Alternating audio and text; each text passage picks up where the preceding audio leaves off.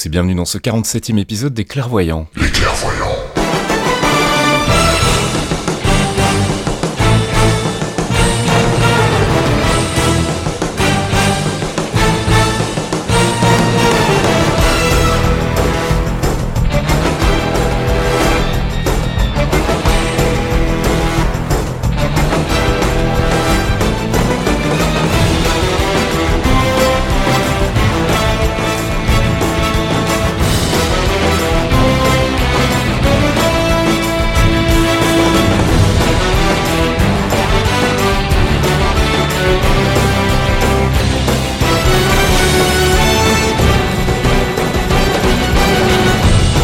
Bonjour Geekzone et bienvenue dans ce 47e épisode des Clairvoyants. Vous le savez, votre rendez-vous mensuel avec l'actu du MCU, le Marvel Cinematic Universe. Euh, comme chaque mois, je suis accompagné de mes deux acolytes Fox et Archeon. Salut les gars. Hello Salut Et on a aussi ce mois-ci un invité, puisqu'il a voulu euh, participer à l'émission, venir parler avec nous de Infinity War. C'est Patrick Béja. Bonjour Patrick. Bonjour, il a voulu. bon les gars, euh, écoutez, là c'est pas possible, je viens dans l'émission, que ça vous plaise ou pas. Ok, très bien. ah non, non, mais nous on est ravis de t'accueillir en plus, parce que du coup on aime toujours discuter avec des fans, et manifestement donc Infinity War c'est un truc qui t'a euh, qui t'a bien plu aussi, donc je pense qu'on aura le Ah bah oui, on, on, va pas déflorer le sujet, mais Voilà. un grand merci euh, de me recevoir, ça fait très plaisir parce que je, je ne peux plus ne pas en parler, donc il faut que j'en parle. Et tous ceux à qui je peux en parler en ont marre que je leur en parle, donc euh, je suis Écoute- très heureux que vous, vous me subissiez. T'es au bon endroit pour ça. Donc on rappelle, hein, tu t'occupes aussi d'un podcast qui marche plutôt bien d'ailleurs, qui s'appelle Rendez-vous Tech.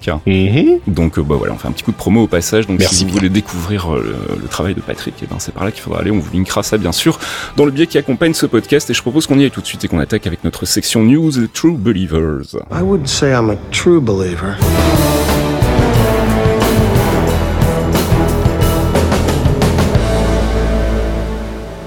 True Believers, notre rubrique news en rapport direct avec le MCU. Euh, on va d'abord commencer par une news plutôt globale mais qui touche Spider-Man Homecoming. Mon cher Fox, on en avait parlé le mois dernier. Euh, la timeline, euh, c'était un petit peu bizarre, hein, la timeline du MCU, on a un petit peu de mal à suivre.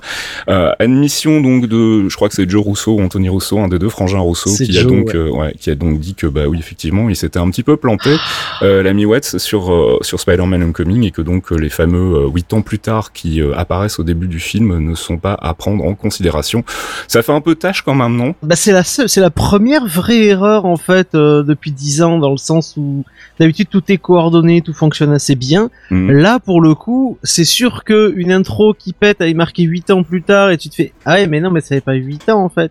Techniquement ça en fait 6, commence voire C'est- C'est 7. ça, ouais, c'est 6, ouais. En fait, c'est, c'est, ouais, c'est pas très clair. Je pense qu'il va falloir qu'ils remettent un petit peu d'ordre dans Mais tout ça. c'est et 6 nous- ans, Avengers c'est 2012, euh, C'est ça. 2017 c'est c'est on peut on peut compter que c'est début 2012 et mi 2017 euh, donc on compte 6 7 ans maximum mais pas 8 clairement pas 8. Et donc vous voulez dire que toute la timeline revisitée, corrigée, que vous avez passé des, des heures à expliquer et que les fans du monde entier ont, Ah, les ont mecs tri- de Reddit se sont pour. euh, Donc en fait c'était c'était Ah bah, juste euh, pas la peine quoi. Non, Non. Bah, c'est toujours le problème avec ce genre de timeline, effectivement. Là. Bon, cela dit, il y a quand même beaucoup de choses qui restent euh, vraies euh, dans ce qu'on a dit la dernière fois, mais c'est vrai que le- la situation de Spider-Man était un petit peu, un petit peu particulière. Euh, mais bon, voilà, comme ça au moins c'est clarifié, ils sont plantés. Il faudra qu'on ait une publication officielle bientôt de cette fameuse timeline qui nous est pro- euh, promise toujours, ouais. par ouais, Kevin Feige depuis mille ans. Euh, on espère qu'elle va sortir bientôt. On va parler d'Infinity War beaucoup dans ce podcast, mais on va aussi en parler dans les news puisque bah, il est en train de pulvériser à peu près tous les records du box-office. On est à 1,2 milliard de recettes au moment euh, de l'enregistrement de ce podcast, donc c'est quand même pas mal. Ça fait quoi 10 jours qu'il est sorti maintenant? Il a fait 800 millions en 4 jours. C'est ça, oui. C'est un peu, n'importe quoi. Meilleur démarrage de tous les temps, meilleur week-end de tous les temps. Enfin bon, bref, il explose tous les records. Euh, si vous voulez en savoir plus sur Infinity War, je- j'en profite pour plugger mon petit dossier sur le film qui est sorti sur Geekzone euh, bah, fin de la semaine dernière. Et il y avait aussi un récap euh, pour tous les films du MCU. Si jamais vous n'avez pas encore été voir Infinity War et que vous voulez vous remettre un petit peu à jour sur tous les films du MCU, j'ai fait un petit résumé en trois parties. On vous linkera tout ça, bien évidemment, dans le billet qui accompagne ce podcast. On reste sur Infinity War, parce que je voulais, je voulais parler d'un petit démenti. Je me suis fait avoir aussi. Il y a eu une annonce, et je me demande même si on en a pas parlé le mois dernier, mais si c'est pas le cas, on, on- on allait en parler ce mois-ci. C'est Thanos Titan Consumed, qui est donc présenté à l'origine comme étant le premier roman officiel du MCU, euh, et qui euh, était supposé donc nous en apprendre un petit peu plus sur le background de Thanos, son origine, euh, ses motivations, etc. Il s'avère qu'en fait c'est pas du tout canon MCU, ça a été un petit coup un peu loupé marketing du côté de chez Marvel pour faire croire que. Euh, donc voilà, je voulais démentir parce que je l'ai lu un peu partout, je me suis fait avoir aussi. Donc euh, si vous pensez avoir euh, des infos sur Thanos dans euh, Titan Consume, ce ne sera pas le cas. Alors on a muté l'ami Patrick du coup, on l'a même rendu sourd sur sur Mumble parce qu'en fait il veut absolument pas entendre parler des trailers. Euh, c'est- il fait partie donc il disait hors antenne tout à l'heure, il expliquait, il fait partie de ces gens qui n'aiment pas regarder les trailers avant d'aller voir les films, euh, ce que je respecte complètement. Donc on va vite parler euh, de celui de Ant-Man and the Wasp qui est sorti euh, il y a quelques jours maintenant, le deuxième trailer officiel du film. Vous l'avez tous vu euh, les gars? Yep, Plusieurs fois j'imagine. yep. Alors, qu'est-ce que qu'est-ce qu'on peut en retirer en, en vitesse? On va pas théorie crafter parce que c'est pas la place, mais euh, les choses importantes, bah, on a un peu plus de visibilité sur Ghost, hein, le, le bad guy a pris, enfin la bad guy de, de, de ce film. J'ai Mhm. trouvé que les effets de, de quoi, de phase, on, on va appeler ça comme ça. Ah, c'est du phasing, ouais. Phasing était plutôt réussi. Euh, le, la- on a l'introduction du personnage de Goliath aussi, ça c'est une nouveauté par rapport au trailer précédent, Ouais. avec ce petit échange assez rigolo entre lui et Scott Lang sur la taille de jusqu'à laquelle ils ont pu grandir. Euh, pour le reste, bah, pas mal de scènes qu'on avait déjà vues dans le premier trailer ou des versions un petit peu euh, étendues. Euh, on a vu un peu plus d'interaction avec sa fille aussi. Voilà, je sais pas si vous avez des choses à dire en particulier sur cette bande-annonce. Je suis très content d'avoir Ghost. Je suis Ouais. terriblement content d'avoir Pareil, Ghost. oui. C'est c'est un bad guy que j'ai adoré vraiment euh, dans l'arc du Silver Centurion d'Iron Man. C'était un bad guy très complexe, mais euh, mais qui était un peu vieillot en fait. Et là, en faire euh, une voleuse super vénère euh, avec un costume revisité, mais qui est très fidèle au final au ton et à la forme qu'avait euh, le costume original. Je suis vraiment content qu'on ait ce, ce bad guy là, et j'aimerais bien qu'on le re- qu'on la revoie peut-être plus tard, peut-être même dans un Iron Man 4 euh, qui va lui voler de la tech ou un truc comme ça, parce que c'est un perso qui peut être ultra redondant dans l'univers et faire chier tout le monde. On a fini de spoiler donc Ant-Man and the Wasp. On va juste annoncer euh, dernière info côté euh, ciné euh, que Captain Marvel. Donc on a des premières photos de Nick Fury sur euh, le set, euh, sur le tournage. Euh, et euh, je vous invite à aller voir. On va pas en parler donc pour pas spoiler Patrick qui n'aime pas les bandes annonces et qui donc veut se garder la surprise. Mais allez voir les photos de Nick Fury. Elles sont assez cool et assez surprenantes. J'ai assez ri quand même aussi. J'ai pas mal Et on a donc une annonce qui est tombée euh, aujourd'hui ou hier, hein, euh, annonce casting d'Annette Bening euh, dans ce film aussi, Captain Marvel. Donc commence à y avoir quand même quelques stars. Annette Bening qui pourrait éventuellement, alors on sait pas trop, c'est de la spéculation pour le moment, jouer la mère de Carol Danvers ou en tout cas un, un, un to-bip qui serait quelque part qui aurait un rôle maternel. Donc on en saura plus là aussi. je rappelle que le film sort le 8 mars 2019, donc on a encore le temps. Black Widow, le projet est a priori vraiment en chantier chez Marvel Studios. Ils ont une shortlist de réalisateurs. Je vous linkerai ça sur le sur le site si, vous, si ça vous intéresse. Et euh, ce serait donc a priori un préquel à Iron Man 2. Euh, donc on retourne dans le passé à nouveau comme après Captain Marvel. Donc ça c'est plutôt euh, c'est plutôt intéressant. On retrouverait euh, ça en rousse. On la retrouverait en rousse effectivement avant donc d'arriver euh, bah, d'arriver chez euh, Tony Stark. On va vite faire le tour des quelques news qu'on a du côté des séries télé, euh, principalement Netflix puisqu'il y a eu un premier trailer pour la saison 2 de Luke Cage. On n'en parlera pas donc puisque Patrick n'aime pas les trailers. Oh Et- non, mais j'ai regardé un petit Ah, peu. Disons que pour les, j'ai j'ai vu la moitié peut-être, et puis je me suis arrêté histoire de voir l'ambiance.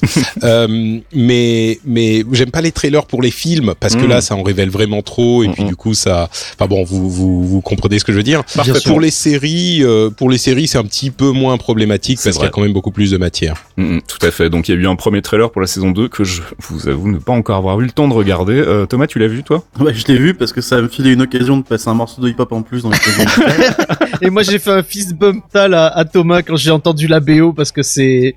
Moi je suis content, c'est Back to Harlem, c'est Luke Cage, donc je suis très heureux d'en avoir une saison 2. Ok, parfait. Bah écoute, j'irai voir ça tout à l'heure et on, on en reparlera euh, bien évidemment. La série sort le 22 juin euh, sur Netflix. Iron Fist, c'est la fin de tournage pour la saison 2 parce que je vous rappelle que si si, il y aura une saison 2 à Iron Fist.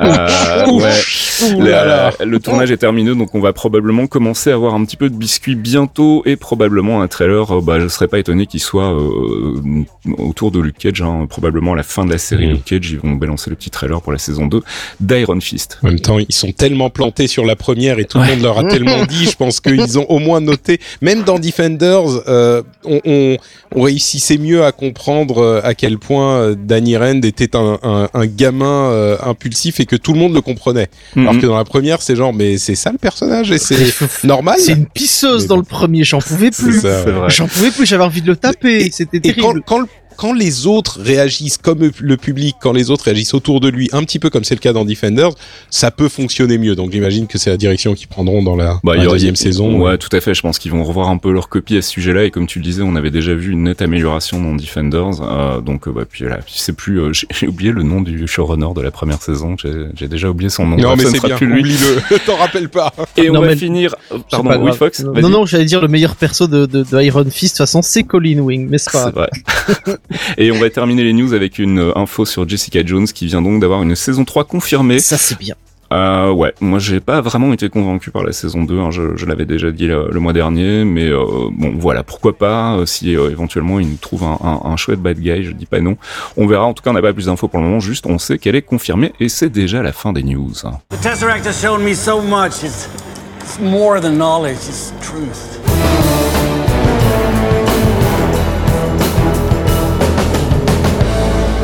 Avengers, c'est pas leur première partie, euh, une émission un peu spéciale donc puisqu'il y aura pas de focus ce mois-ci, il y aura pas non plus de débat. En revanche, il y aura un, gros, une grosse section de théorie crafting en deux parties qu'on interrompra par un- une petite plage musicale. On va commencer d'abord bah, par débriefer un peu le film euh, Infinity War avec euh, avec Patrick. Euh, qu'est-ce qu'on en retient? Qu'est-ce qui nous a plu? Faire une espèce de petite critique éventuellement, même si on n'est pas vraiment là pour ça. Est-ce que déjà, bah, je vais commencer par toi Patrick. Est-ce que déjà Infinity War répond à- aux attentes que tu, tu, tu en avais en fait Ah, est-ce que ça répond aux attentes que j'en avais? Les attentes étaient tellement hautes, ça, hein. tellement, c'est c'est difficile. Je crois que la manière dont je le vois Infinity War, c'est que disons que le- le- l'univers Marvel, le MCU à son meilleur, c'est d'excellents films tout court. Euh, et je crois qu'il atteint pas ce niveau. C'est un film qui est un, un super bon film pour un film de comics, mais c'est pas un film dont je dirais à des gens qui sont pas spécialement fans, fans de, de comics, euh, ouais, allez-y, allez le voir comme, je sais pas moi, Captain America, enfin tous les Captain America à vrai dire, ou Civil War, ou, ou euh, Spider-Man, ou euh, voilà, ou, ou le premier Guardians, ou ce genre de truc, ou le premier Avenger, meilleur film de la Terre. Par contre, en tant que film de comics pour un fan de comics et en tant que euh, grand event de l'univers Marvel au cinéma, je crois qu'il répond hyper bien à, à mes attentes. La première fois que je l'ai vu, je l'ai vu deux fois. hein. La première fois que je l'ai vu, j'étais un petit peu euh, pas déçu, mais enfin je me disais ah ouais c'est sympa, mais bon voilà. La deuxième fois, quand tu sais comment ça se passe, où Ouais. ils vont et que tu peux suivre, c'est c'est quand même beaucoup plus cohérent, ça tient sur sur ses pattes. Euh, donc euh, bon, pour pas vous prendre trop de temps pour dire ça, ouais. Pour moi personnellement, il répond à mes attentes et même plus. C'est un peu la réalisation, ce rêve que que j'avais et qu'on avait tous, qui est réalisé et ils se cassent pas la gueule. C'est-à-dire que ils réussissent à faire en sorte que ces trucs complètement débiles de super-héros avec des costumes, avec des, des armures et un alien mauve de l'espace qui a un gant avec des gemmes qui contrôle la réalité, euh, eh ben ça, c'est pas complètement débile. Et ça déjà c'était inattendu il y a dix ans. Enfin c'était même pas inattendu, c'était inimaginable. Et ils réussissent. Donc rien que pour ça, oui, euh, carrément pas déçu quoi. Ah, et, bah, et accessoirement, j'ai adoré le film. Donc, mais ça, ça, c'est évident. Je voulais juste rebondir sur un truc que tu disais qui est assez intéressant, c'est ce côté justement, peut-être que c'est le film le moins, euh, le moins, enfin celui dont tu peux le moins profiter de manière indépendante en fait, et c'est un peu le travers justement de ce choix qu'a fait Marvel, je pense au début, de vraiment mettre l'emphase sur les personnages, sur le relationnel entre, les personnages et sur l'évolution de ces personnages au fil des arcs, et on arrive effectivement à un point culminant qui justement est euh, l'apothéose de ces, euh, ces différentes relations, la création de nouvelles relations, mais surtout l'approfondissement des personnages et forcément forcément, euh, je pense que le film euh, en, lui-même, en termes de structure, de narration, etc., est relativement classique, même si on en reparlera tout à l'heure en spoilant. euh, il, pervertit un peu justement euh, les codes. Finalement, il réutilise les mêmes codes, mais il les applique pas aux personnages qu'on attend. Mais globalement, c'est vrai que ça reste un film, à mon sens, dont on peut vraiment profiter, dont on peut percevoir l'impact que si on a déjà un certain bagage et si on est vraiment un temps soit peu investi dans, l'univers Marvel. Je sais pas ce que t'en penses, Fox. En tout cas, comment ton, ressenti à, à la sortie du film C'était c'était ce que t'attendais C'était plus C'était moins bien Ah, alors, euh, si tu reprends le Slack, euh, mes mots précis, euh, je vais Je les pense que c'était des onomatopées principalement. Euh, Il y avait des onomatopées. Alors j'ai eu des onomatopées mots. tout le film et des gros mots. Voilà, c'était un truc dans Holy shit, mon dieu, un truc comme ça, tu vois. Euh, je m'attendais à ce que ce soit vi- violent en termes de de de de, de, scénaristique, c'est-à-dire vraiment une présence scénique de ouf où on t'en prend plein les yeux pendant deux heures. Ils ont comblé mes attentes et ils les ont dépassées à un point que j'aurais pas imaginé. C'est le premier film du MCU avec euh, vraiment c'est le premier film du MCU où je je suis pas le mec qui a lu les comics qui va qui qui vient prendre sa dose et qui se régale et qui passe son temps à faire des comparaisons avec le comics. J'étais un gamin de, de 10-12 ans où quand je collectionnais tous mes comics et tout, j'étais dans le monde des super-héros et j'en ai pris plein la tronche pendant 2h30.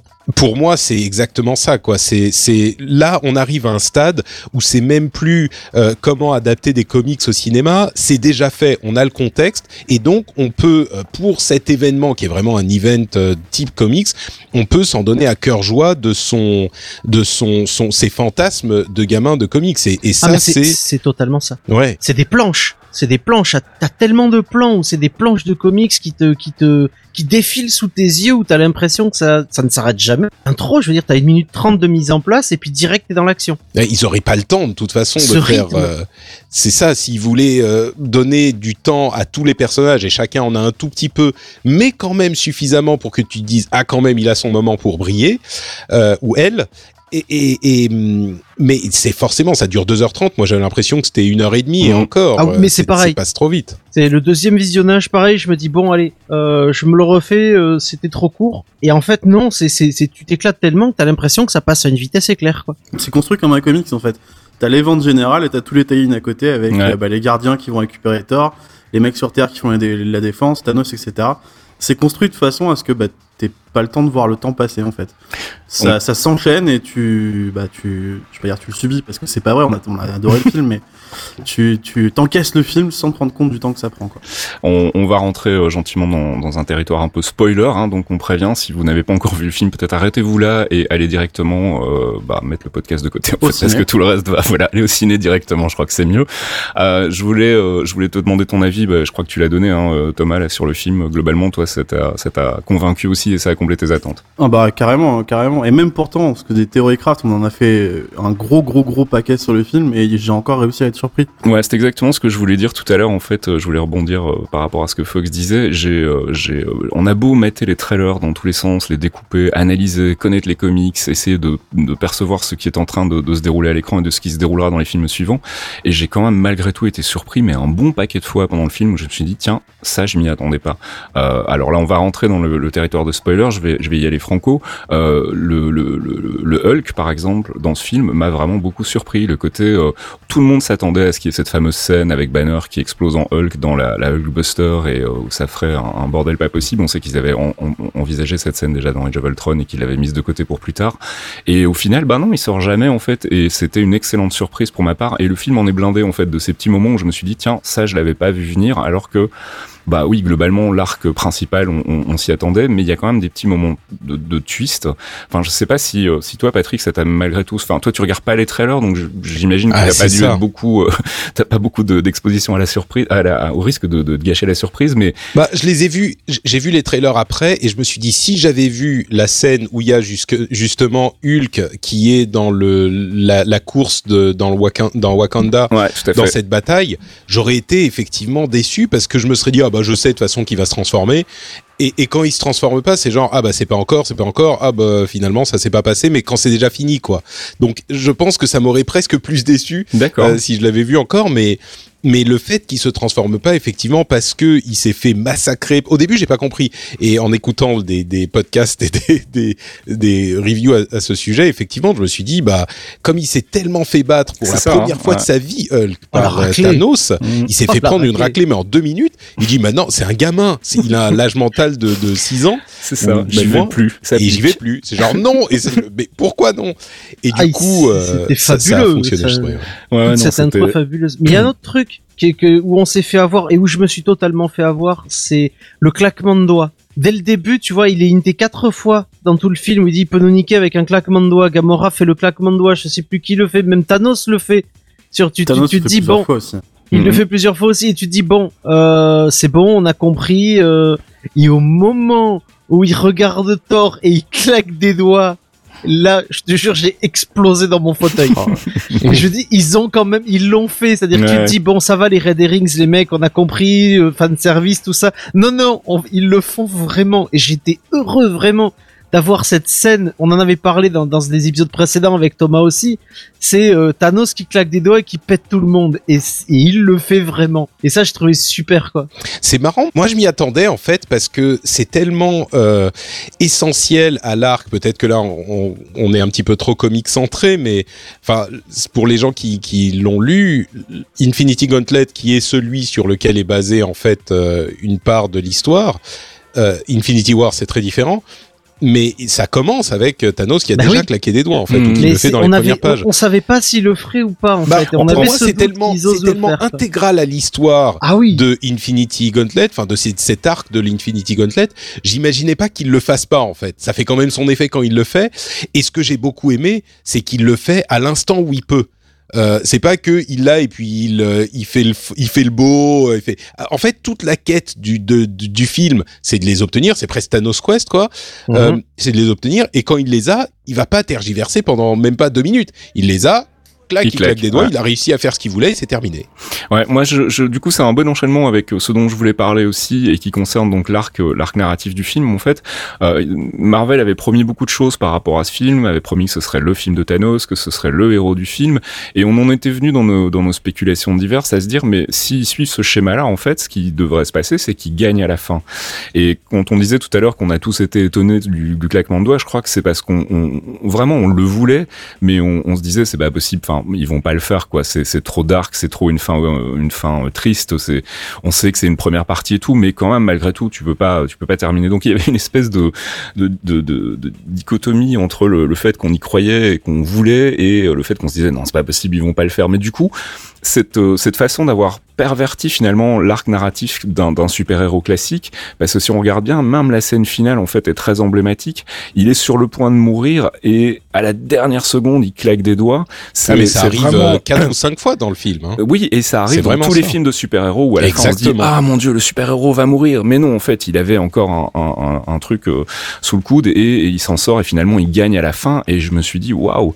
Et jusqu'au au, au petit placard à la fin du, du, du générique qui dit euh, Thanos will return c'est vraiment Mm. voilà c'est enfoncer le clou et nous dire c'est le film de Thanos c'est lui le héros et donc on ouais. respecte et donc il y a ce côté un peu euh, un peu curieux de se dire en fait finalement ils nous ont refait un film de super-héros classique avec un, un- un- une quête euh, et puis euh, quand cette quête est, est résolue la victoire du, du héros à la fin mais au final pour la, la transvaser sur le big bad et je trouve ça euh, ouais je trouve ça super malin on, le- on, on l'espérait et, euh, et on n'était vraiment pas sûr qu'ils aillent jusqu'au bout quoi et donc pour moi ça c'était vraiment une très bonne surprise aussi Surtout qu'on a même le plan final où on le voit euh, s'asseoir, contempler Ouais. sa victoire euh, Ah. comme un comme un héros classique quoi. Là. il, il est La plus la soulagé bataille, que ouais. ouais. il est plus soulagé que, que en mode ouais, je vous ai tous niqué la gueule hein. c'est vraiment il a il a rempli son, son taf et là maintenant il va pouvoir se poser et, et profiter de sa ferme quoi c'est c'est hyper malin la manière dont ils l'ont fait parce que autant on peut se plaindre euh, du fait que c'est un petit peu éparpillé avec tous les super-héros par-ci par-là, autant si tu vois le film comme le film de Thanos, eh ben c'est vraiment son film quoi. Tout Il est fait, ouais. plus présent que n'importe quel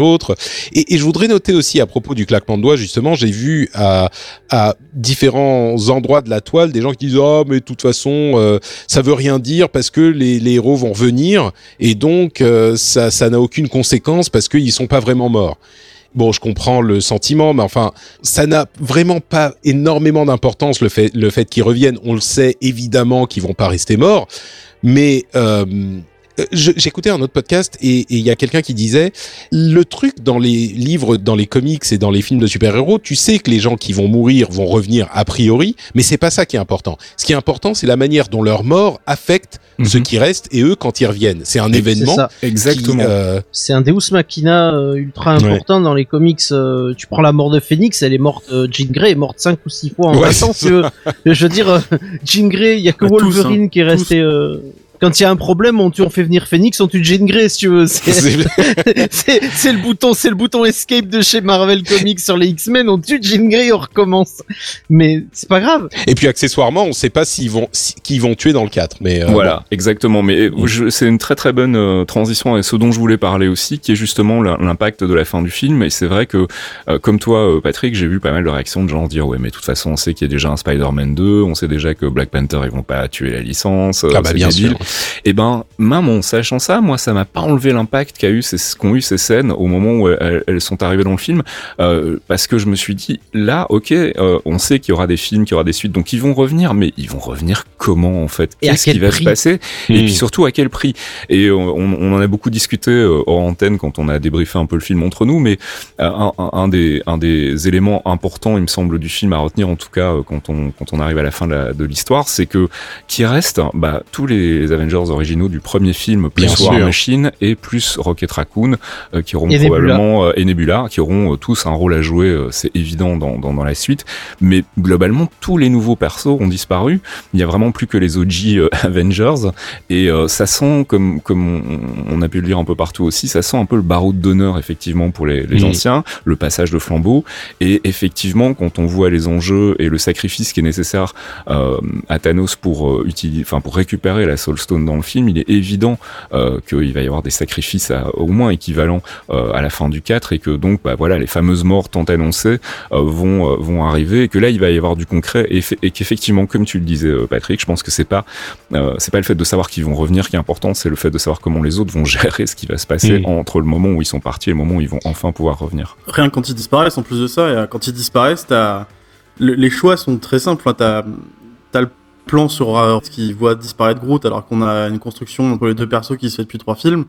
On a Cap et Bucky qui essaient de se récupérer depuis euh, bah, quasiment 8 ans maintenant depuis le premier, le premier Captain. Ouais, Spidey et Ils, ils Stark. ont, euh, ils ouais. ont choisi, ils ont choisi les persos qui avaient le plus de liens entre eux pour rendre le truc euh, bah, plus touchant, quoi. Donc Mm, mm. forcément, la disparition en elle-même, tu te dis oui, ils vont revenir, mais derrière, c'est des liens qui sont brisés, quoi. C'est ça qui est assez Non et puis et puis même tu sais qu'ils vont revenir ok mais le moment reste fort quoi. La, la Ouais, tout à fait, scénographie du truc euh, Mhm. la portée émotionnelle Euh, je, comprends les gens qui disent euh, ah bah de toute façon ça n'a pas d'importance ok mais pour moi en tout cas même s'ils vont revenir euh, le moment où euh, tout le monde a parlé du moment avec Spider-Man où il dit oh je me sens pas bien Mr Stark non je veux pas partir ok effectivement mais c'est limite un peu facile. Moi je trouve ça beaucoup plus fort encore avec Groot ou avec avec euh, et vraiment euh, le Steve Rogers ça fait trois films qu'il essaye de récupérer son son ami euh, d'enfance quoi et là C'est il sa waifu, disparaître putain. Enfin, c'est ça Il veut sa wife.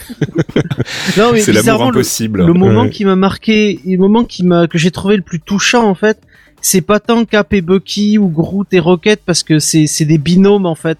C'est ce moment où t'as Falcon qui est couché par terre, qui se désintègre et t'as War Machine qui est vers lui et c'est le c'est c'est l'appel d'un soldat à un autre en fait. Et il vient le chercher et, et tu le vois qu'il est il veut lui répondre et il se désintègre devant lui quoi. Et, et l'autre il continue à le chercher, il comprend pas parce qu'il le voit pas derrière les herbes. Et ça ça m'a ça m'a traumatisé si tu veux. C'était- Et en, et en plus tout ça arrive après euh, une scène quand même qui moi m'a vraiment euh, c'était euh, la double mort de Vision Bah en ouais, fait. bah oui. Ah, c'est- ah, c'est- ah, la c'est- violence. je veux dire, bah alors là, euh, GG Elisabeth Olsen, hein, parce qu'elle est incroyable pendant toute la scène, euh, euh, mais Paul Bettany aussi, même si bon, lui, il est un peu masqué sous euh, sous les, effets visuels, mais la scène est vraiment déchirante. Quoi. Au moment où elle comprend en fait ce que Thanos est en train de faire et qui va de nouveau retuer Vision dans la foulée, c'est un moment super déchirant. Et, et en fait, c'est rigolo parce que quand tu la vois disparaître à la fin, elle elle a une espèce de soulagement presque sur le visage. Elle se dit bon, ok, de toute façon, j'ai perdu Vision, maintenant, moi, je peux y aller aussi. Ça me dérange pas.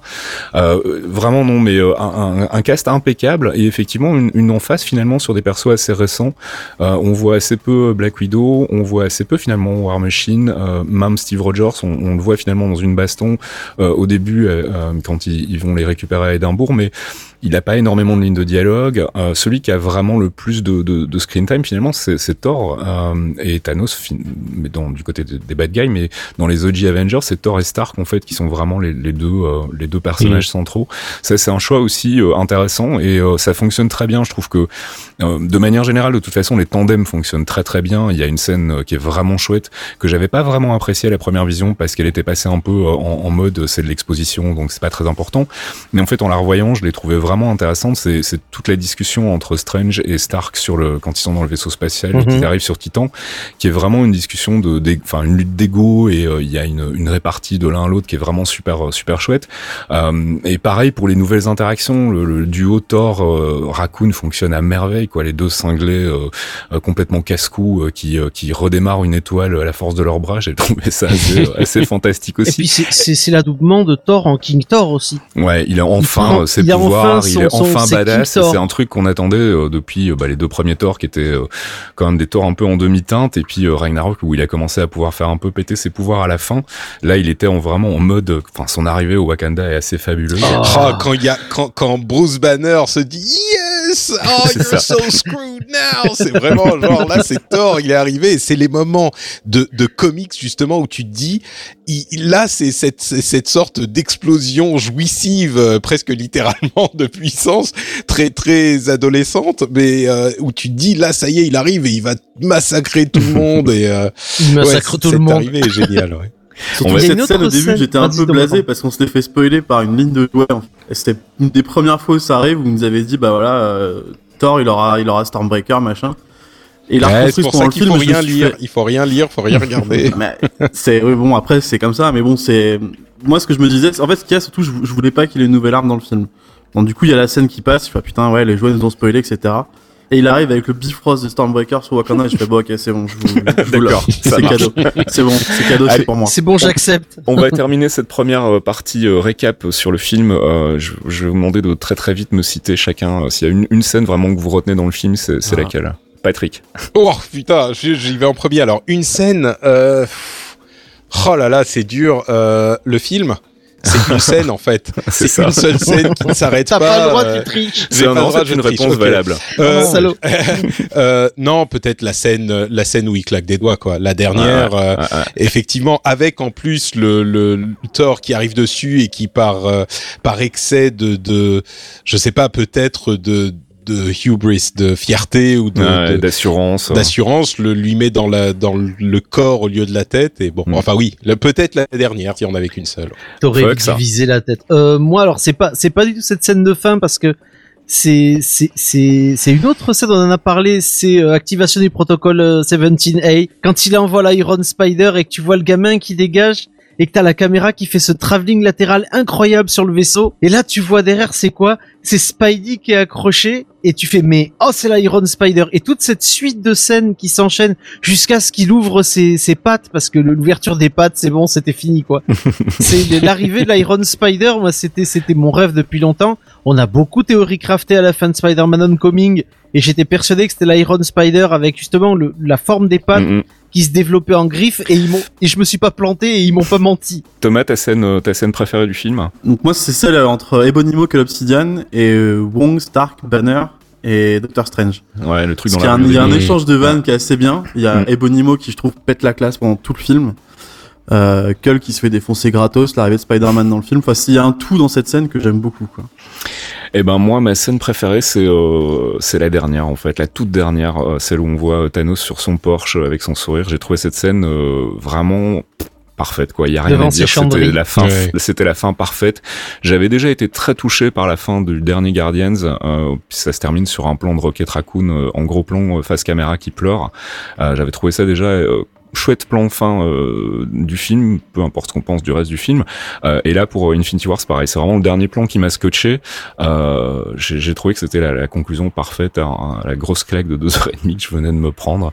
Euh, on va en rester là pour Infinity War. On va se faire une petite pause musicale et après on va euh, on va spéculer un peu sur ce que pourrait nous donner Avengers 4, euh, sachant qu'on va essayer de pas trop te, te spoiler des trucs qu'on sait déjà. Mais ah oui oui s'il vous plaît. Donc voilà, on fera attention et en attendant, bah, petite pause musicale. Jarvis, drop my needle.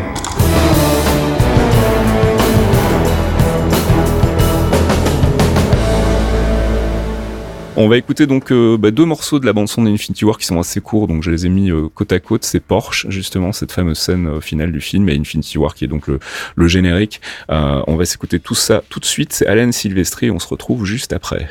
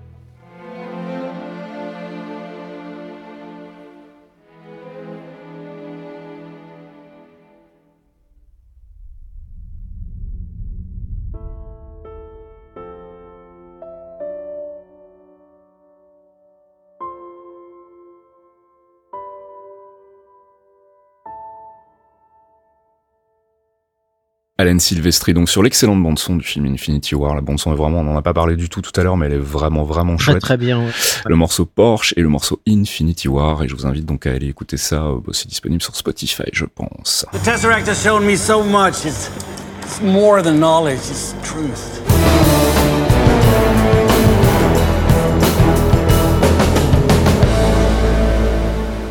Avengers, c'est pas l'heure part tout, on est parti cette fois-ci dans notre vague de spéculation sur ce qu'on sait d'Infinity War maintenant. Bah, comment s'annonce finalement cet Avengers 4 dont on ne connaît pas encore le titre? Alors déjà une chose, c'est que mon, idée de Avengers Disassemble, ça c'est mort, vu que bah, la moitié des, des, des, gaz ont barré, ça va être compliqué. je voulais qu'on parle d'un truc parce qu'on en a pas parlé tout à l'heure. manifestement, Strange a un plan. Euh, il, le, il le, enfin, c'est lourdement euh, sous-entendu à, plusieurs reprises. Il, insiste euh, plusieurs fois sur le fait que jamais il ne, il ne donnera la, la, pierre contre pour sauver des vies. en revanche, pour sauver l'univers, oui. et puis finalement, il décide quand même de la donner pour sauver Stark. Donc ça, c'est déjà un truc un peu un indice de il se passe quelque chose. Il y a son allusion au fait qu'ils sont maintenant dans le endgame, comme il dit, et aussi cette fameuse phrase où il dit bah en fait ouais, c'était la seule solution, sachant qu'il a été voir un peu tout ce qui était possible et qu'il y en avait effectivement qu'un scénario dans lequel il gagnait. Alors quel est son plan en fait? Parce que ça m'a l'air quand même un petit peu euh, risqué.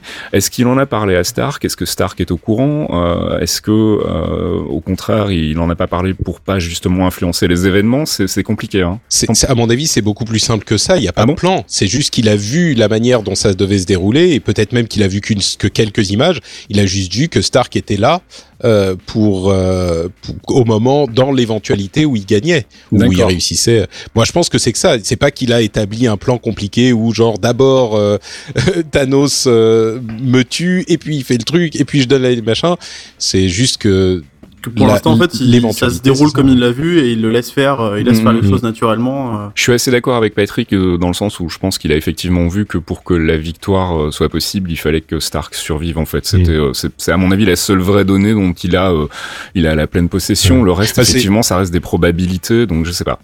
Il, il, a vu que dans l'éventualité où euh, il réussissait, eh ben il y avait Stark. Ouais, ouais tout à fait. C'est ça. Ah oui, bien sûr, bien sûr. Et donc, euh, du coup, on va parler un peu justement. On en parlait euh, un peu déjà tout à l'heure, mais on va en reparler maintenant. Les, les faisons la distinction entre qui est vraiment mort, qui n'est pas mort définitivement. Alors moi, je pense que de manière générale, tous les persos qui sont évaporés, je, je, dis évaporés, je sais pas comment on peut présenter ça autrement. Évaporé, ça passera, ouais. évaporisé, évaporisé, qui se sont, qui ont donc disparu à la fin du film suite au claquement de doigts. Euh, le post-snap, comme on dit euh, officiellement maintenant sur les forums Reddit, c'est euh, post-snap. Est-ce que ce le personnage... Forum Reddit tu, tu, as les, tu as deux types. Tu as les personnages qui sont morts et les personnages qui sont morts post-snap. Et c'est pas la même chose. Bref, et justement, c'était l'importance de... C'est officiel, c'est Reddit. Ouais, c'est officiel, c'est Reddit. Ça suffit, les gars. Du coup, moi, ce que je voulais savoir, c'est... bon, on considère que Loki, c'est fini. Hein. Je pense que ça a été relativement clair dans les déclarations de Kevin Feige. les morts, les, les morts vont, vont, vont rester cette fois-ci, comme il a dit, euh, de Death On, on a le titre de l'émission, hein, Avenger Infinity War, Loki, c'est fini. On a Loki, c'est fini, voilà, exactement. Ouais, on spoil dans le titre, les gens vont être contents. voilà. Euh, je pense qu'on peut considérer que c'est fini aussi. Euh, Qu'est-ce qu'il y avait encore Gamora. Gamora. Alors Gamora, on va y revenir parce que je pense que c'est plus compliqué. C'est réparable, ouais. Euh, en revanche, Vision, euh, bon, Vision, c'est réparable aussi. En fait, on sait que Shuri a. C'est littéralement réparable. Ouais, j'ai ouais. vu, j'ai revu la scène. Effectivement, elle back up un truc et elle se barre quand elle a fini de back up le truc. Donc je elle suis quasiment convaincu, mais, mais je suis, je pense aussi je, pense aussi, ouais, et je pense que, alors c'est pas forcément euh, quelque chose qu'ils ont déjà décidé non plus, hein, mais je pense qu'ils se laissent une marge de manœuvre pour éventuellement réutiliser Vision. Ouais, ouais et puis disons qu'il a, il a endommagé l'endroit où était accroché la Soulstone, mais, mais euh, le reste il, fonctionne. Il passe ouais. beaucoup de temps, voilà, il mm. passe beaucoup de temps à dire euh, Vision, c'est euh, Jarvis et mm -hmm. Ultron et euh, la Soulstone et, et Tony Stark et plein de trucs. Mm. Et si on enlève la Soulstone, on pourrait Enfin bon, bref, oui, donc voilà, c'est donc, possible. Donc a priori, donc euh, le Heimdall, c'est sûr. Euh, Vision, je pense pas. Euh, et donc Gamora, problème de Gamora, qui est euh, a priori donc sacrifié euh, pour récupérer la Soul Stone par Thanos. Euh, ce qu'on sait dans les comics, mon cher Thomas, et c'est à toi que je, je m'adresse là parce que je sais que c'est un arc que t'as lu. elle est capturée en fait par, la, elle est à l'intérieur de la Soul Stone, c'est-à-dire que la Soul Stone a son propre univers, sa propre dimension, c'est ça, le Soul World? C'est ouais, je sais plus si peut-être que Patrick apparemment l'a lu aussi, je sais plus s'il appelle officiellement le Soul World ou quelque chose comme ça, mais elle est ouais. dans une dans une, ouais, une espèce de dimension parallèle qui est propre à la, à la pierre en fait. Ouais. Ouais, c'est ce qu'on voit à la fin en fait, à- juste après qu'il claque des doigts, où il la, il la retrouve euh, sous son apparence de fillette et où il discute avec elle. Euh, on, on- on a eu la confirmation des réalisateurs que c'était bien à, à l'intérieur de la Soul Stone. Euh, Est-ce que justement, euh, alors, je voudrais qu'on parle justement un peu des Stones.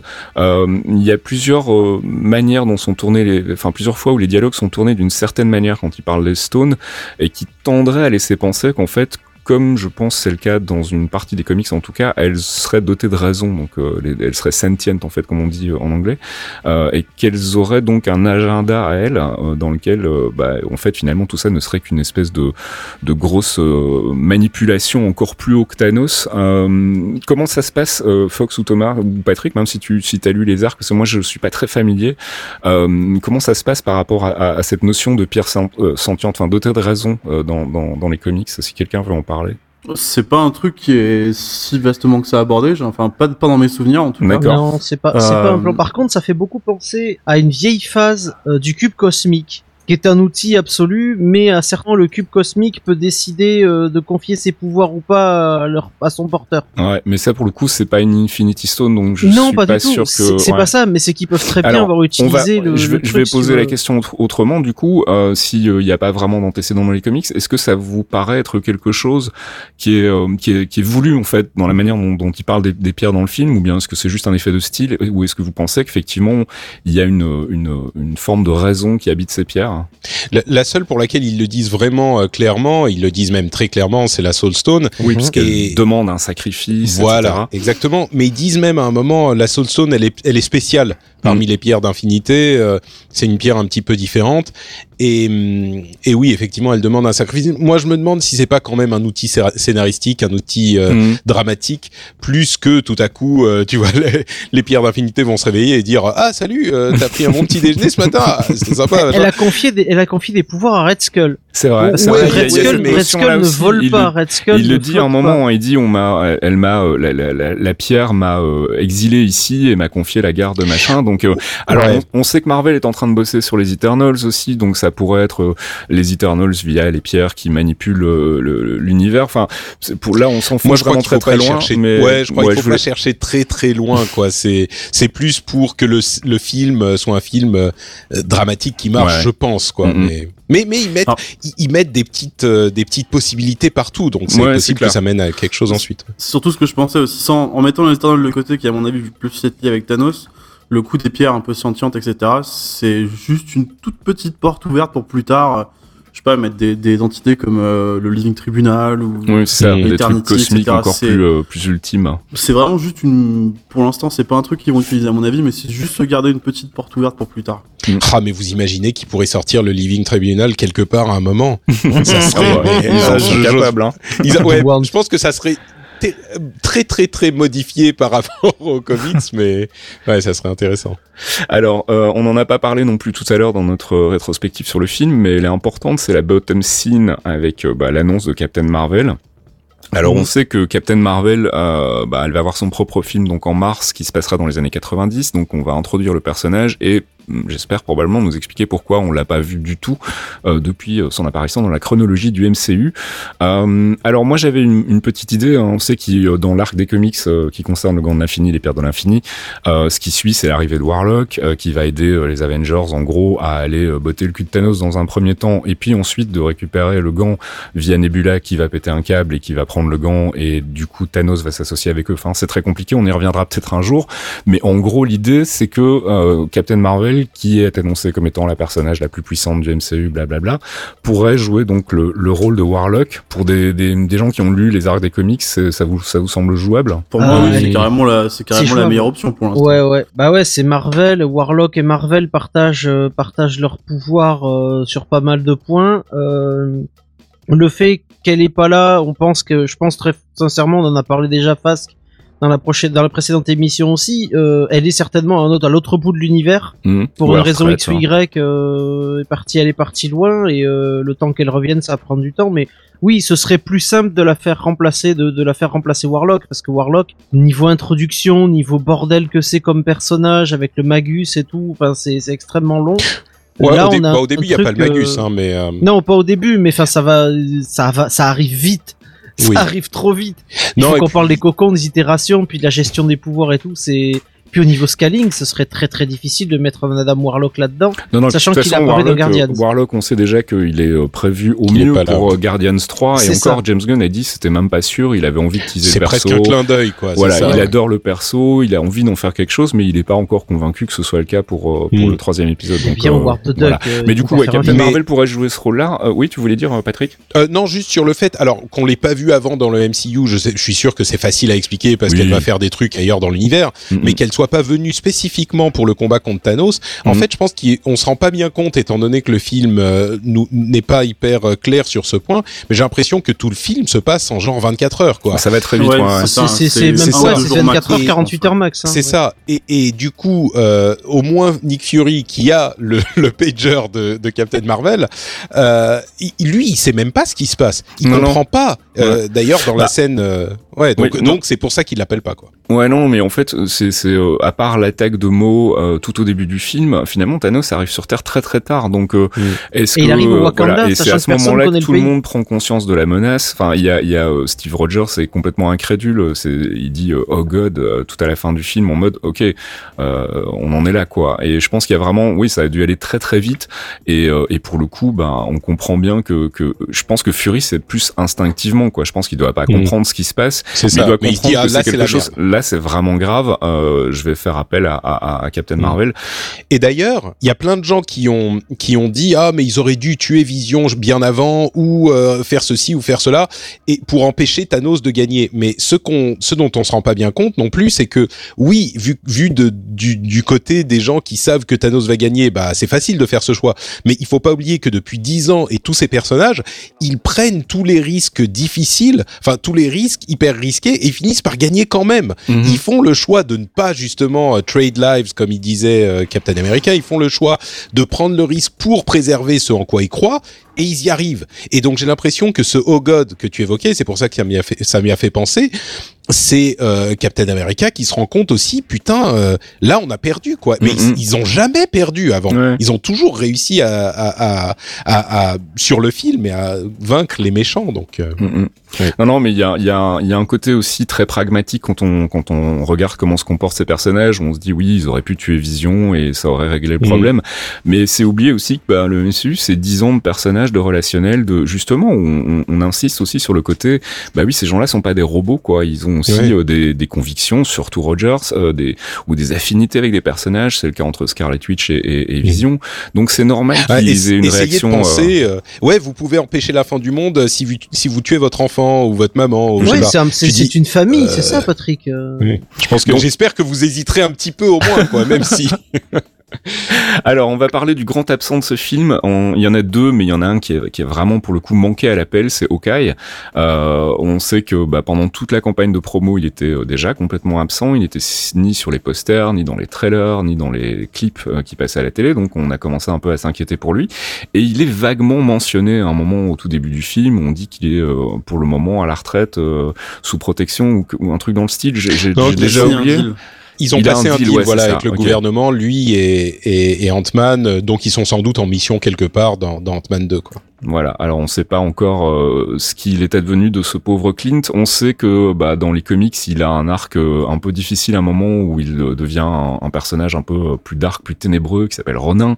Euh, alors est-ce que le moi moi j'avais envisionné ça en fait pour l'ouverture d'Avengers 4 et ça ferait une bonne connexion en fait avec la fin du 3 c'est on retrouve Hawkeye avec sa famille et on a de nouveau une espèce de dissipation où il perd pour le coup toute Ah, sa famille d'un coup.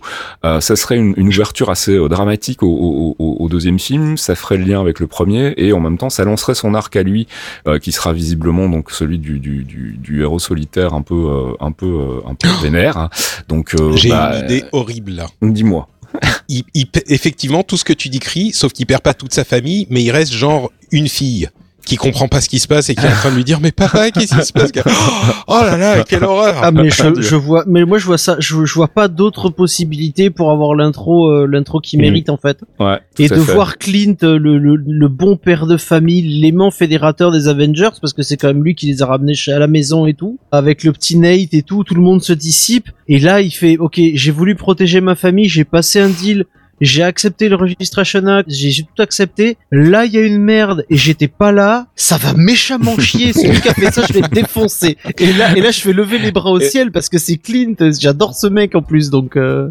Alors, en, en, vitesse, et pour pas euh, spoiler euh, plus que de raison à, à Patrick, Ant-Man and the Wasp, on sait vaguement que ça se passera plus ou moins sur la même temporalité que Infinity War, euh, ce qui explique qu'il est pas dans le film, et que donc, bah, j'imagine qu'en fait, les deux films se concluront plus ou moins au même moment et que c'est ce qui va faire que ça va se regrouper pour Avengers 4. En tout cas, c'est comme ça que je le vois. Un time frame doit être de 36 heures, hein. On disait Ouais, 36, ouais, ça, ça va 48 très vite heures, tu encore vois. une fois. donc, euh, Ça va, ouais, encore une si fois, si ça va les très actions vite. commencent en même temps, là il y a eu l'un des derniers épisodes de Agents of Shield. euh, ils disent vous avez vu ce qui se passe à New York? Et Mm. euh, il fait Alors. non mais je regarde pas les news. Et tu vois si c'est dans la même timeline. non mais oui bah oui mais si ça se passe dans la même timeline, euh, sachant que on, on l'a dit il y a eu une baston à New York puis après ça se passe au Wakanda derrière le champ protecteur d'invisibilité dans un pays qui est censé ne pas avoir de haute technologie ni rien et que personne ne sait que le Wakanda tel qu'il existe. Bah, à la Euh, fin de Black personne- Panther, c'est ce personne qui ne voit hinté rien. quand même. Hein. À la fin de Black Panther, ils ont une ouverture vers les, Nations Oui. Unies, justement. Mais Oui on, on, on. Enfin, on- de toute façon, on savait que la télé euh, ne ferait que finalement Oui, sûr. les wagons, donc on n'est pas vraiment surpris.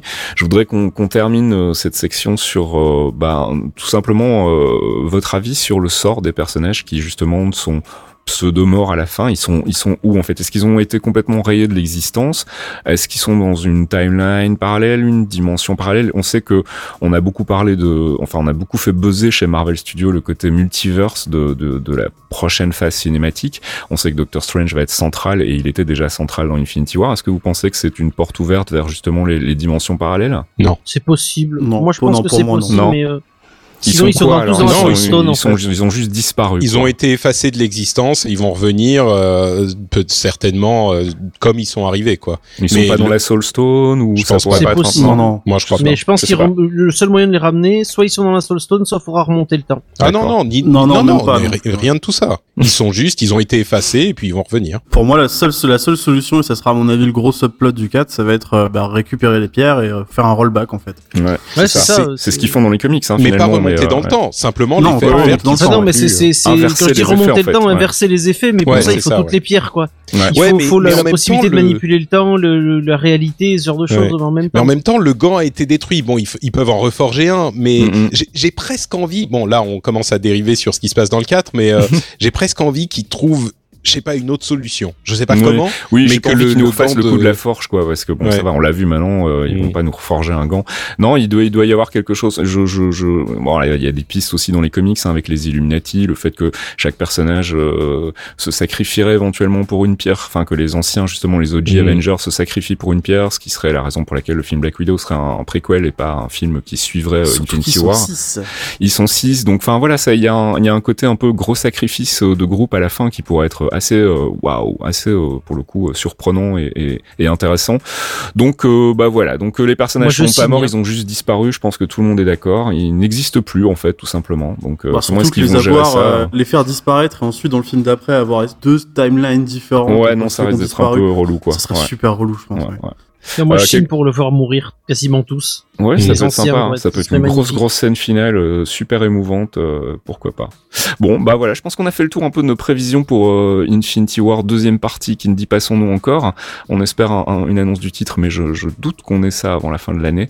Euh, et on va passer au courrier. Are you Tony Stank? Yes, this is this is Tony Stank. You're in the right place. Thank you for that. Never dropping that, by the way.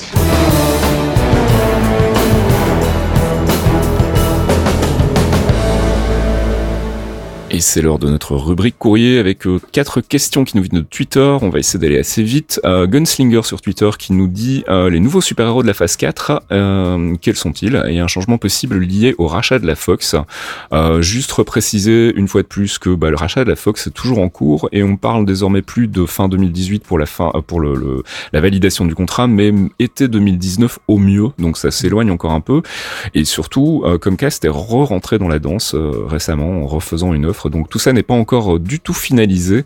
Euh, donc pour le moment, non pas de propriété de la Fox. Kevin Feige a été très clair là-dessus. Euh, Il n'y a pas du tout de personnages liés à la Fox qui sont à l'étude pour le moment chez Marvel. Ils font leur truc dans leur coin et tant mieux, j'ai envie de dire. Deuxième question toujours de Twitter, Fabien Lecomte qui nous dit le final d'Infinity War ne souffre-t-il pas trop du planning des films connus trop en avance? La disparition de Spidey perd en intensité en sachant qu'un Homecoming 2 a été annoncé par Sony selon moi. On en a parlé tout à l'heure, donc on va pas revenir dessus. Je pense qu'on est tous d'accord pour dire que bah si si ça a quand même de l'impact parce que euh, ce qui va être intéressant c'est de voir comment les persos qui restent vont gérer justement cette, cette disparition. Alors je voulais juste rajouter un truc qui m'a fait beaucoup rigoler, c'est par rapport, c'est pas MCU, c'est par rapport à Venom, parce qu'on en parlait tout à l'heure avec la Fox. Venom qui avait son, son Tom Holland euh, en rumeur sur, euh, bah, sur IMDB après, hein, Ouais, ouais. qui maintenant doit chialer sa race. Ah oui, ça doit être dur Parce là. que hein. c'est Comment faire revenir Peter Parker alors qu'il est supposé plus être là? Maintenant ils sont dans une merde où soit ils l'ont vraiment et il va falloir l'expliquer, Euh, euh, soit ils l'ont pas et il va falloir l'expliquer aussi. Ouais. Donc je passe un coucou aux mecs de la Fox qui vont gérer ça. un mec de Sony en fait. Sony, hein, De c'est- Sony, pardon, de Sony, euh, excusez-moi, de Sony. Ouais. Non, bah s'ils l'ont pas, c'est juste qu'il est. Peut-être que ça se passe entre temps. Ouais, ça peut se passer avant, ils peuvent ruser sur la timeline, mais je doute vraiment qu'il soit dans le film. Enfin, je vois vraiment Ouais, pas je pense pourquoi pas. Marvel aurait lâché une telle cartouche euh, dans un projet qui a l'air aussi foireux. Euh, troisième question, Saint-Ifrit, toujours sur Twitter, qui nous dit un récapitulatif des différentes dimensions parallèles et de leurs caractéristiques spatio-temporelles, ce serait possible SVP euh, Bah oui, c'est une très bonne idée, on en a parlé tout à l'heure aux antennes. Euh, on va essayer de voir si on peut faire un petit focus multiverse et de, mettre un petit peu d'ordre dans tout ça, surtout qu'on risque d'y arriver un jour dans le MCU euh, ciné. Et puis dernière question, Benoît M sur Twitter qui nous dit Infinity War ressemble à un préquel de l'arc Infinity Gauntlet dans les comics. Peut-on donc définitivement s'attendre à voir Warlock venir mettre une fessée à Thanos dans Avengers 4 On en a parlé aussi tout à l'heure hein, et je pense que là aussi on était tous d'accord pour dire que bah non, on- c'est pas c'est pas trop prévu pour le moment. T'auras pas que- Warlock, Reaper, arrête. Voilà. Par et contre, euh, Une piste qu'on n'a pas donnée et qui est euh, encore une fois c'est une grosse porte ouverte, mais ce serait Nova en fait, parce qu'on n'a Ouais, pas des Nova. Zandar. Ah, ah, ah. Et il se le Oh là, garde dans un coin, j'ai hein. l'impression. Feige en a parlé il y a pas longtemps aussi en disant Oui. que c'était gravement envisageable. Mm, mm. Donc euh, avoir un petit team-up euh, Captain Marvel Nova, ce serait, Ah, ce serait chouette, super ouais. violent, hein, Ouais. mais ça c'est ça c'est mon rêve d'avoir Nova dans le MCU aussi. Tiens d'ailleurs, j'en profite pour poser une question à notre invité. Euh, dans les persos de comics que tu affectionnes particulièrement, il y en a un que tu, tu, tu voudrais voir dans le MCU bientôt et qu'on n'a pas encore vu? Euh, pff, bah, c'est compliqué parce qu'ils sont tous chez la Fox, donc. bah tu peux, le- tu peux les, les- ouais, il y en a, il y a, il y, a, il y a- il y a des personnages que la Fox a que tu voudrais voir. Ah bah hein. bien sûr. Enfin moi, moi, mon mon gros euh, kiff quand j'étais tout petit, c'était les X-Men, quoi. Mhm. Et, et donc forcément, euh, vu ce qu'on a fait la Fox, qui était bon, c'est pas le pire du pire euh, qu'on ait vu, mais il y a eu quand même des films très mauvais et des films un peu moins mauvais. Euh, bon, si on met de côté Logan, bien sûr, qui lui était vraiment pas mal, mais oui, ça serait voir. Et, et je veux pas trop rêver parce que du coup je vais aller euh, brûler des effigies de Comcast quelque part pour être sûr qu'ils réussissent pas leur coup mais On ira tous les deux. ah ouais non mais vraiment il faut pas c'est pas possible Pas comme mais mais euh, mais oui voir le les X-Men rejoindre le le MCU ça serait un, un- en- possiblement encore plus fou que que Infinity Gauntlet quoi et déjà Mais- Infinity Gauntlet c'était le truc quand j'étais petit je, je rêvais de ça enfin bon bref mais Mais, du coup, tu voudrais les, les X-Men en l'état ou bien tu, tu voudrais justement ce qui t'intéresserait, c'est le traitement de Marvel Studios des X-Men, voir comment eux euh, approcheraient les comics en fait? bah avec l'exception euh, exceptionnelle de Logan enfin de euh, Hugh Jackman. Hugh Jackman, que je, lui, je serais prêt à le récupérer dans le MCU tel quel, effectivement, peut-être avec des dimensions parallèles ou des Old Man Logan, enfin ce genre de truc comme il était dans Logan, mais Mm. non, sinon les X-Men, euh, malheureusement, il faut tout refaire, quoi. Ouais, il faut trouver un moyen, je sais pas si c'est avec des dimensions parallèles ou euh, euh, faire que, euh, je crois que c'est vous qui l'évoquiez, euh, le professeur X a effacé la mémoire du monde entier euh, pendant un moment ou qu'ils arrivent maintenant ou je sais pas, mais non, il faut tout refaire, c'est pas possible. Là où je brûle des cierges pour pas pour pas avoir comme cast, c'est que j'aimerais qu'ils intègrent Deadpool au MCU. Il y a- Il y a- sort tout le- est il sort ce mois-ci, mais j'aimerais beaucoup. hein. Peut-être qu'il débarquera avec la septième Mm. pierre de l'infini, Ah, euh, la pierre de la continuité. Non, ça ce serait pété, ce serait pété, mais mais quand tu vois Ryan Reynolds comme il est fun, il félicite tout le monde, il, il aime il aime ce qu'il fait. J'adorerais le voir, pas forcément raccrocher les wagons des super héros parce qu'il est toujours à part. C'est un perso biliste, euh, tant pis, c'est c'est il est comme ça.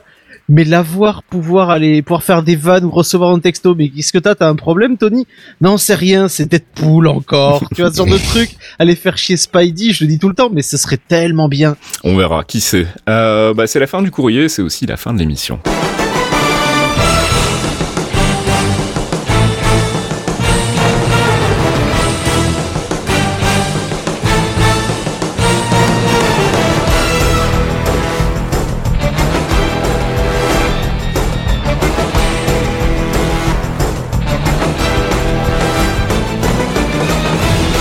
Les clairvoyants, 47e épisode, c'est déjà fini. Un grand merci à notre invité, Patrick, déjà. Merci, merci. C'était trop court. C'était- On aurait voulu en parler encore plus longtemps. Écoute, Mais merci tu- de m'avoir reçu. Tu reviens euh, à l'occasion de, si tu veux, tu reviendras pour Avengers 4 et on fera le point Ah, un peu, ça on réécoutera nos spéculations et nos prévisions et puis on comparera avec la réalité. Et je pense Ça qu'on aura des surprises comme d'habitude. On te retrouve donc sur euh, la revue Tech, c'est ça? Euh, le rendez-vous tech. Le ouais, bah, rendez-vous en fait, tech, Il y a, y deux émissions. Non, non, Le mais c'est jeu et le rendez-vous le tech. rendez-vous tech et le rendez-vous jeu, effectivement.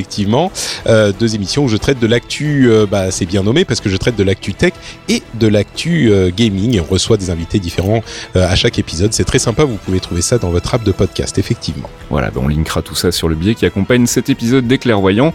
Euh, on se retrouve le mois prochain, on va voir un peu sur quoi on fait un focus, peut-être sur un arc des comics, peut-être qu'on pourrait parler de l'arc Infinity Gauntlet justement dans les comics et tirer des points de comparaison avec ce qu'on a vu au cinéma. Euh, ben, les gars, je vous dis au mois prochain. Salut Fox, Des bisous Fasque, des bisous à tous. salut Thomas, Salut tout le monde salut Patrick et merci encore. Ciao, bis bis.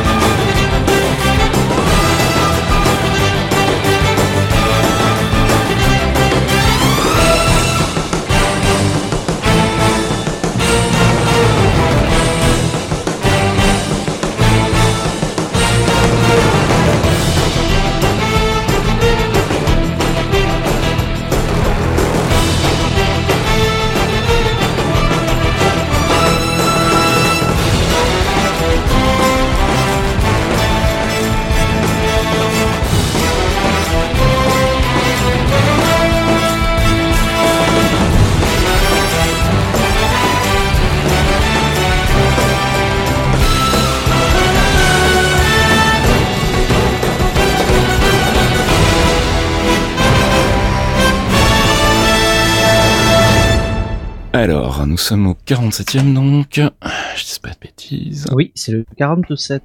47. Eh oui. Le 47. Le 47. Et, et le mois prochain, ce sera le 48, les 4 ans de l'émission. Oh. Un podcast signé Faskill. Faskill.com Est-ce qu'un jour on remplacera nos repas par de la poudre? Qu'est-ce qu'il se passe dans nos têtes quand on rêve? Partir en vacances sur une exoplanète, c'est pour bientôt? Les réponses à ces questions et bien d'autres, c'est dans Ramène ta science, le nouveau podcast scientifique de Geekzone.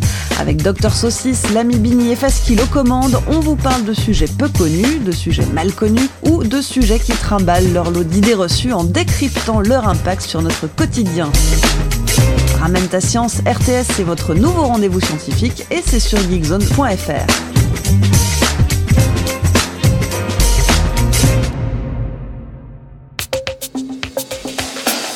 Des actus, des dossiers, des tutos, des podcasts. Geekzone, c'est le site de la culture geek sous toutes ses formes. Et aussi une communauté en or. Retrouvez-nous sur geekzone.fr et soutenez-nous via Patreon. Geekzone.fr par des geeks pour des geeks.